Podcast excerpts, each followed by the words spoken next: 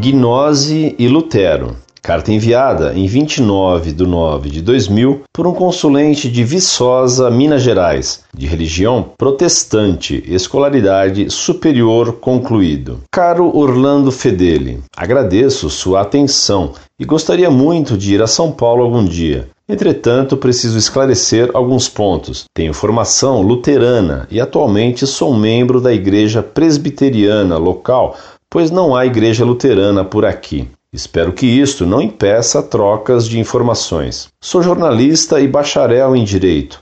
Há cerca de um ano, minha curiosidade espiritual tem sido ampliada a ponto de não poder mais viver no cotidiano sem ler ou estudar qualquer texto referente a Jesus Cristo. Infelizmente, estou como um franco atirador. Capturei muitos textos via internet, cerca de dois mil, e os leio avidamente. Tenho imenso interesse em aprofundar estudos, mas tenho limitações com o meu trabalho, minha família e poucas condições financeiras. Entretanto, sinto que estou sendo levado a mergulhar cada vez mais nesses assuntos. Tenho certo conhecimento de inglês e italiano, meu pai, cego, é italiano, mora na Itália e tive a oportunidade, graças a Deus, de vê-lo duas vezes na minha vida. Quanto a ir a São Paulo, não me é difícil, teria talvez que agendar com certa antecedência. Agradeço muito sua atenção e peço-lhe, se houver condições, que me envie bibliografia nestas línguas, pois tentarei lê-los. O esforço intelectual é o que menos me preocupa, por ser o que mais me agrada. Muito obrigado.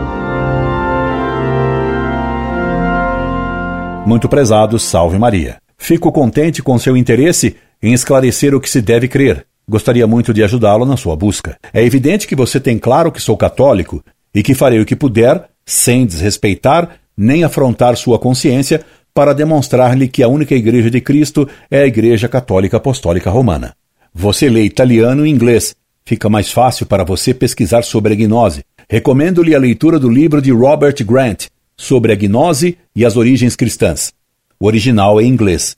Em italiano, a Cristologia Gnóstica, do padre Antônio Orbi. Creio que você poderia encontrar também, em inglês, o livro de Hans Jonas, A Religião Gnóstica, que é o melhor resumo sobre a gnose. Recomendaria a você que lesse o livro de Lutero, Conversas à Mesa, Tischreden, no qual ele revela sua doutrina gnóstica.